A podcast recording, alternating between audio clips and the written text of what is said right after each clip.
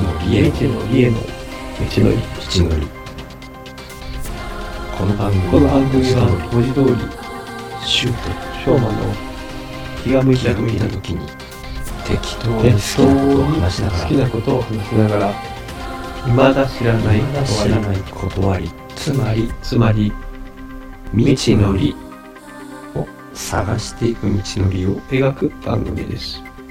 下手をしたら下手をしたら二人の持ちっぷりを二人の探すだけ道っぷりを探すだけの気のままな旅。ゆるゆるくお付き合いいただけたら嬉しいです。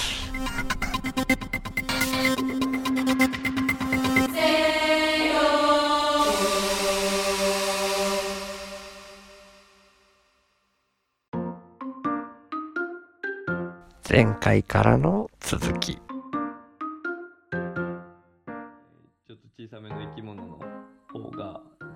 毒ってもはい持ってますよね。おー、そう言われてイメージそのでっかい、でっかいやつで毒持ってるのってあんまりイメージつかないでしょ？あー、そうですね。スカンクの屁が臭いぐらいですかね。うん。ああ、まあだから、いずれにしてもあれぐらいだと思うんですよね。はい、はい、はい。まあ、毒持ってる中で一番大きいとかのコモドドラゴンぐらいですよね。まあ、いずれにしてもコ、ードドラゴンは毒なんですか？コモドドラゴンは確かその持ってますね、毒。噛みついて、え噛みついて、確かあるっていうのを聞いた気がしますー、。なるほど。で、えでもまあ、いずれにしてもその、ーうん小さ、小さめのやつの方が、うんまあそれこそむ虫とか特にですね。で、うんそれはカロリーの問題とか、さっき言った話につながってくると思うんですけど、はい。うん。で、だからそれはその、まあ、たまたまその体として小さいっていう、その、まあ、そもそもそれは環境要因というよりも、その、それぞれの生物のその身体要因があると思いますけど、ただその、あとどういうところに住んでるかだとか、そういうような環境要因もやっぱ、その、毒みたいなのを持つような変化が起きるとかっていうのには関わってくると思ってるわけですよ、僕的には。うん、その、ちっちゃい方が、毒を持ちやすいっていうの、まだ僕あんまりちゃんと分かってないんですけど、しょうまさん的にはそのちっちゃい方が持ちやすかろうなっていうの、なんか感覚的に持たれてるっていうか、なんか理解されてる。あそんななんかしっかり理解してるっていう感じじゃないですね。おう ん。まあ、うーん、そもそも毒自身が、あの、実際持つっていう風なメカニズムになった時に、かなりカロリーを消費するものだから、効率自体は悪いわけですよ。悪い。はい。だから、だから、あの、例えば体めっちゃでかいやつだったら外敵って少ないから、わざわざ毒物進化するようなやつっていうのは、それこそできたとして、その毒持ってないのと比べてカロリー消費するんだったら、なるほど短命にもなるじゃないですか。なるほど、なるほど。まあこうこういう理解が合ってるかどうかは置いといてですね。うん、全然全然。うん想像上だの話からメカニズム。的にカロリーをこう結構使うか ほうほうほうなら、るほど、なるほど。はい、はい。毒を持つっていう進化はあんまり効率的ではない。うん、うん。けどうんそれで成り立ってるっていうのは、うん小さい方が成り立つ可能性が高、高かろうなっていうなるほど、なるほど。かわかりやす感じですね。かったです。ありがとうございます。はい、はい、はい。確かに。で、うん。そうなってくると体が小さいっていうかどうかっていう生物的な身体的な条件とかが進化、うんうんどういう突然変異するか。まあ、突然変異自身は本当にランダムなのかもしれないですけど、突然変異したその特性がのこ、後々に残るかどうかみたいなところはそこの元々の身体性とかっていうのは多分大いに関わってくるし、うん、うん。もともとその毒を持つっていう変化をするかっていうこと自身も、その周りの環境が影響を与えてるとは思うわけですよね、僕も。僕は。周りの環境が影響を与えてる。うん。例えば、はいまあ毒の話から、えっ、と、外れると、人間はいはが今普通にこう生活してて、いきなり、こう、じゃあ、こうなんだかな。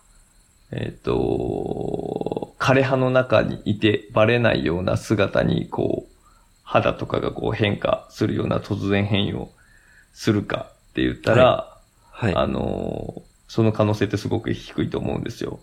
まあ、この長い歴史を見てもですね。で、一方でその、なんかちょっとした虫、あの、虫とかが、そういう枯葉の、いっぱいあるところにこう住んでるとすると、そういう枯葉とかからいろいろこう、お放射線とか出てる、放射線という言い方したらあれが電磁波とか出てるわけですよね。そういう電磁波とかいっぱい受けてるじゃないですか。枯葉から電磁波？ああの、はい。えーっと、電磁波って全員、あの、すべてのものが発してるわけですよ。おー。で、だからそこは何かしらこう情報としてこう受け取ってるんで、まあそれが、周りの環境が、その身体に対して何かしらの変異が起きるんだったらそれが影響を与えてるっていうのは。あるだろうなっていうのがあって、そういうところの虫が周りに似た、あの、形にたまたま突然変異して、それがこう周りに似てるから、たまたま外敵に襲われづらくて生き延びてそういう進化を遂げて、人間から見たら擬態してるように見えるみたいな。うーん。まあ、この辺はちょっと前も話したかもしれないですけど、だからそういう環境みたいなところからの影響っていうのは、うんまあおそらく受けてるだろうなっていうふうに感じるってところなるほですかね。ど。そっか。電磁波は、あれですね、考えた。ま、前聞いてたらごめんなさいね。考えたことがなかったから。まあいい。新しい。ありがとうございます。うん、うん、うん、うん。なるほど何かしらその、なはい。うん、環境に影響しないとしたときに、こう、うん。全然こうランダムに、こう突然変異をするみたいなのは僕的にはあまりしっくりこないんですよね。うーん。うん今さっき言ったみたいに、今、うん、人間が、人間がいきなり本当にこう、肌の色が緑になるとか、うん。でもなんか本当に、そう、うーん、なんだろうな。うん、うん。そういうところに、そういうところに行った方がいいかな。えっといや、全然。ずずーっとこう緑の中にずーっと囲まれて、人間がうんうんこう、何百年何千年っていう風にこうはい生活してたら、うん。なんかそういう風な変異がはい、はい、はい。起きても、うん。まあ、あの、今、今、今よりかは、あの、うん肌が緑になった時に、うん。なんか、しっくりくるなっていうぐらいの感じです。うん、うん、うん、うん。なるほどなそれは確かにそんな気が、今してきました。はいはい。なるほど。で、ごめんなさいね。ちょっと、うーんと、それに、その話に移る前に僕が 言ってたのが、その、えっと、肌？肌がツルツル、はいはい、つるつる、はい。っていう話で何が言いたかったっていうとこすらちょっともう飛んじゃってるんですけど、だから、ななんでしょうね。今の翔馬さんの話を踏まえてない状態で話し始めちゃったから、あ、また、その踏まえた上で、うん、後日しっくり来て、これから言うことが意見変わる可能性もあるんですけど、って言いつつはっきり思い出せないぐらいのふわっとした感覚なんですけど、うん。その、退化し、使わない機能は退化していくみたいなのが、うん。うん、そうなんだっけみたいな、そんな気もするけど、あうん、それって、しょまさんの中でしっくりくる感じですか退化していくっていう。あ、いえそこがしっくりこないっていうふうに周さんが思われてるんだろうなと思ったので、その辺の話をしたんですよ、今。あ、そこは繋がってるんですね、しょまさんの中で。えっ、と、えー整理すると、はいはい、周さん的にはおその、うん その肌がツルツルっていうのが、願いしますえっ、と、必要ないから退化していったっていうのがしっくりこないっていう立場ですよね、周さうんん、は。うん、うん、うん、そうですね。うん。うん。だから、そこは確かにその、使わないからそういう風になったっていうのを、その、周さんがしっくりこないっていうのは、あの、理解してて、うん、うん。で、で、それは、だから、えーその立場に立つとすると、うん。う服を着るようになって、いらないから退化したっていうスタンスじゃないですか。はい。しっくりこないやつがです、しっくりこないのが。はい。ですよね。はい。はい。はい。で、僕が 言いたかったのは、その、突然変異が、はいその、環境だったり、か環境だったりも影響を受けるから、その、うんそういう意味からすると、服を着るっていうので、その肌に対する環境がずっと変わりますよね。はい、はい、はい、はい。だから、そういう意味からすると、その、必要なくなったとかっていうのは置いといて、うん、その環境が変わったから、なるほど。あの、それに影響する、その変異が起きた。はい、はい、はい、はい。うん。それはたまたまさ、あったかいからじゃあ、その、あったかいからいらないとかじゃなくて、まあ、うんあったかくなったから、その、まあ、どういう影響かわかんないですけど、ただ、その毛が落ちたっていうのは、その環境的にそこに影響してるかもしれないから、まあ、そういう意味では、もしかしたら、あの、ちょっとしっくりくる部分があるんじゃないかっていうのが一つなるほど、と、なるほど。はい、はい、はい。仮に、その突然変異が環境に全く影響しないとした場合、うん。した場合に、えー、ただその、うん人間が先に文化として、その、衣服を着るようになった。はい。で、その毛が抜けたのは、それを着たからとかっていう風な環境変化があったとか、いらうん。えーっと、服を着たことによっていらなくなったとか関係なしに、たまたま毛がなくなったっていう突然変異が起きた。うん。って いう時に、うん。その、お服を人間が着るっていう文化を持って、そういう環境になってたから、そういう突然変異がたまたま起きたことで、別に、その、命に関わることはなかったから、その突然変異がそのまま引き継がれていった。うんっ。ていうのは、割かし、えーさっきの話よりしっくりきやすいんじゃないかなっていうなるほど、なるほど。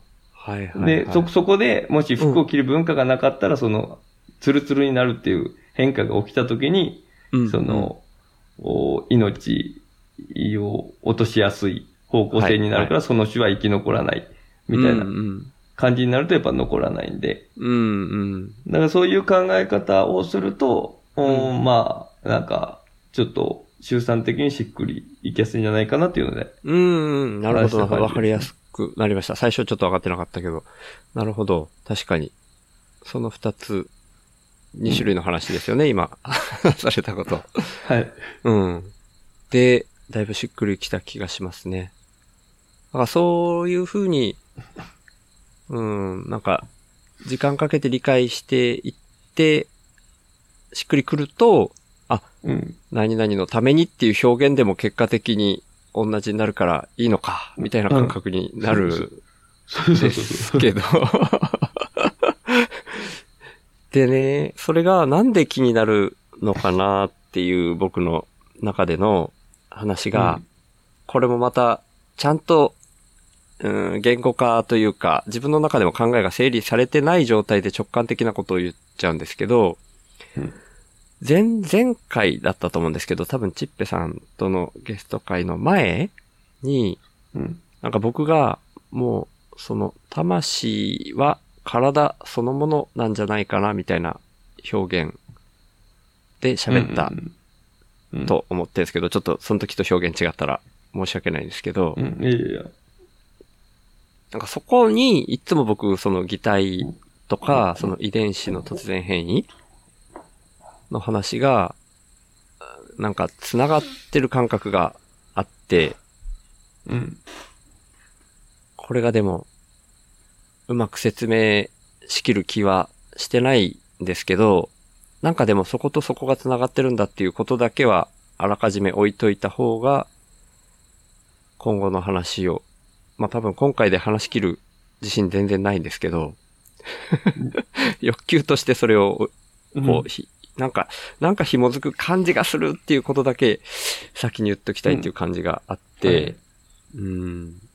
だからそれを前提にちょっと話せたら話していきたいんですけど、わかりやすい話をする自信はあんまないんですけど、なんかそう、僕の中ではイメージ的に、しょうまさんとは何回か話してる、自分たちの体構成している分子とか、原子とかうん。素粒子とかが、ただビリヤードの球みたいにぶつかり合ったり、うーん、ぶつからないにしても、なんか作用し合って引き合ったり、跳ね返し合ったりなのかわかんないんですけど、そういう作用がひたすら繰り返されているっていうのがこの宇宙の中で膨大な数行われているだけ、だけだ。ある意味、それだけだっていう風な感覚があって、そういう動きの中で突然変異が起きたり、うんっていう意味ではその突然変異がランダムっていうところがすごく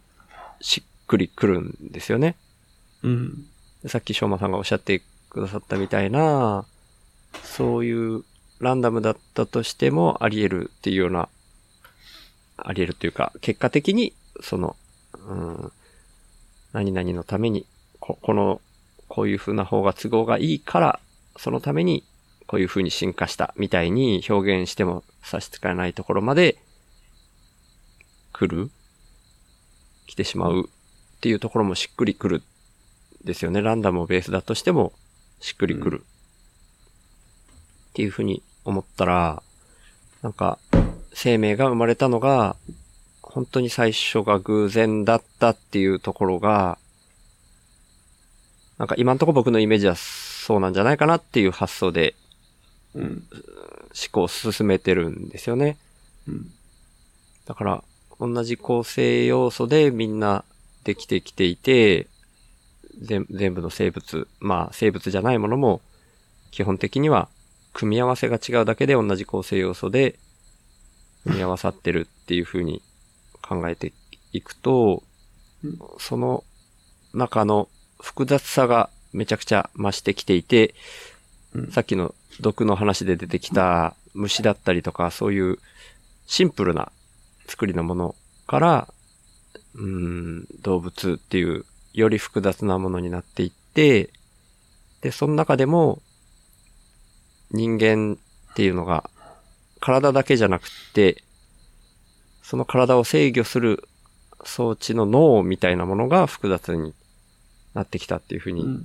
考えると、まあ脳だけじゃないのかもしれないけど、脳とか体の作用の中で、心みたいなものが生まれてきた。っていうふうに考えると、なんかその延長で、心とか、意識とか、魂とか、みたいなのをちょっとざっくり僕の中では今んとこ、その三つをうん。なんかあんまり分けずに喋っちゃってるんですけどうん、そういうものができてきたっていうふうに考えられるんじゃないかなっていう感覚的なものがあって、うん。うん。なんか短く喋っちゃったから、結局無理やり繋げてただ喋っちゃったみたいになりましたね。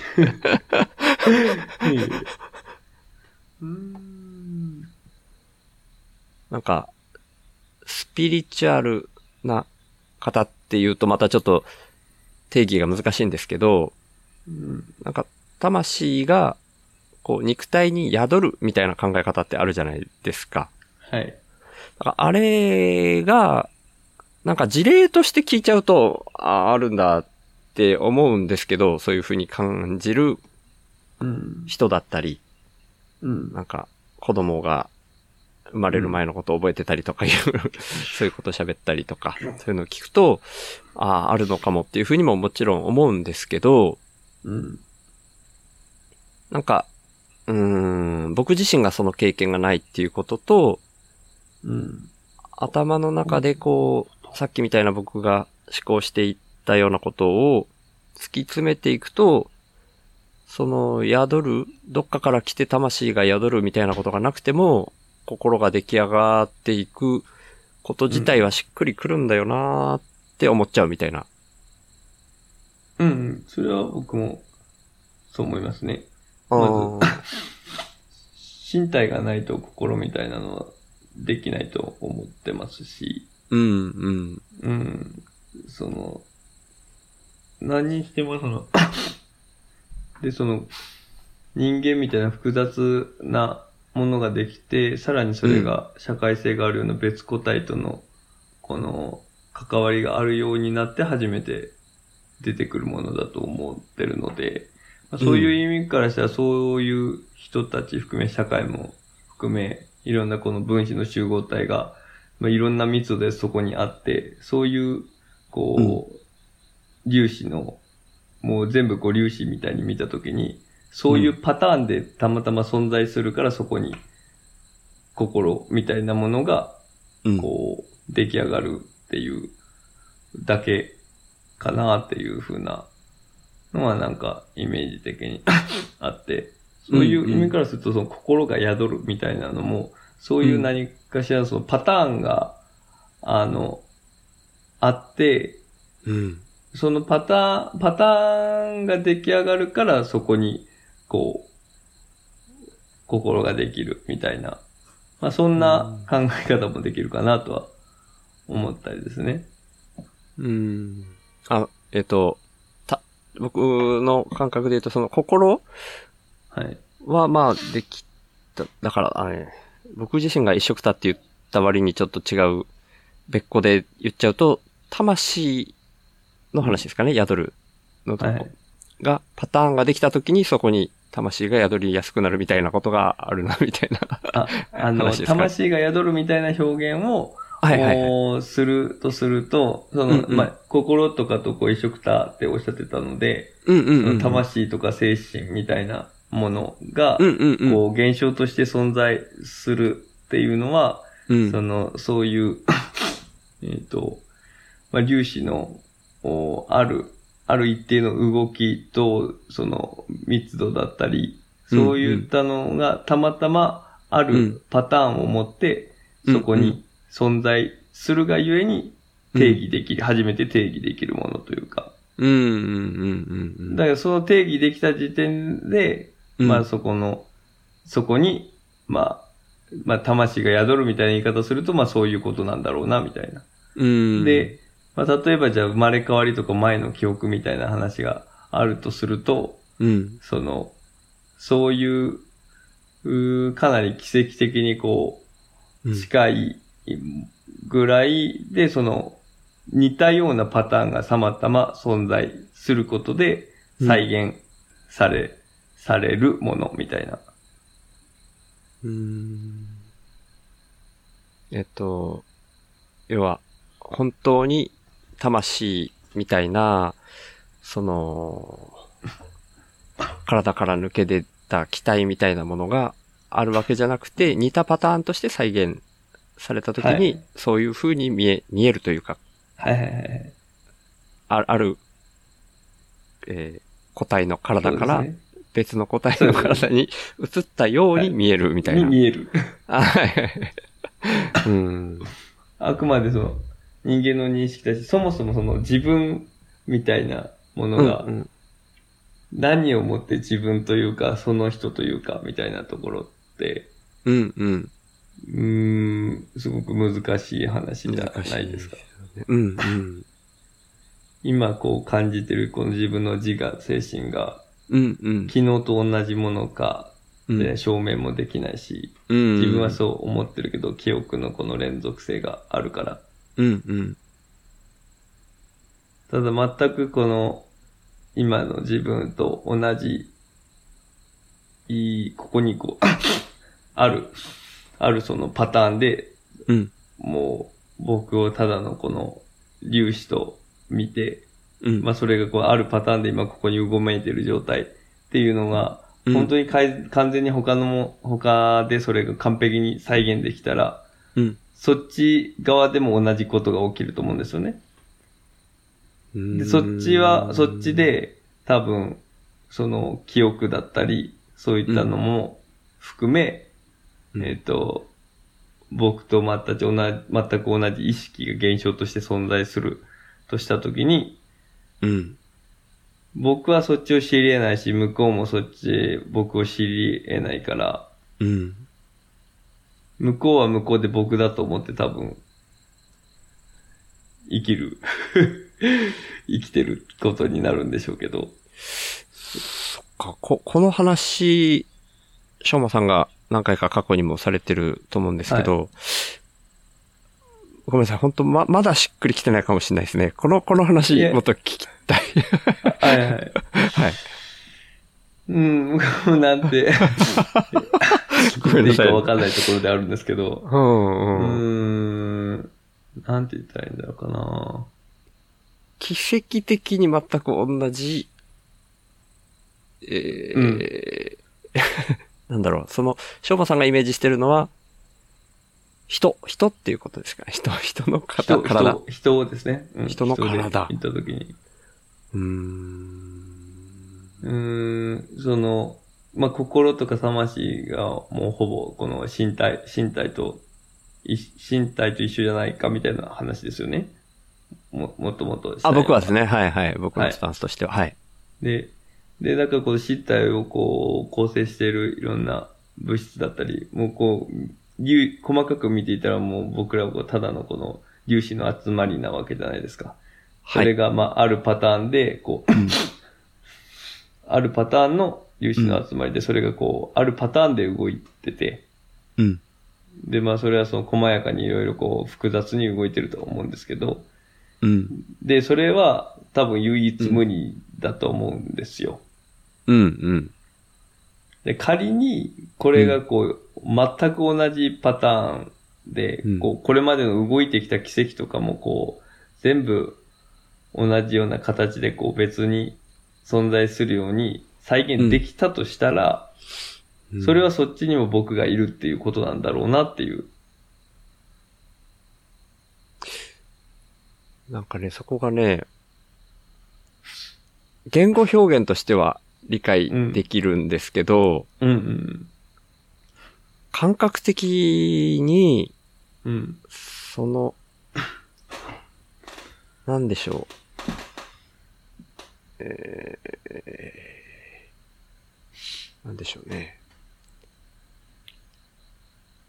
すべて同じだったときに、うん。今、そっちでとこっちでっていう、まあ、2箇所うん。だという表現だったとして、うん。しょうまさんの。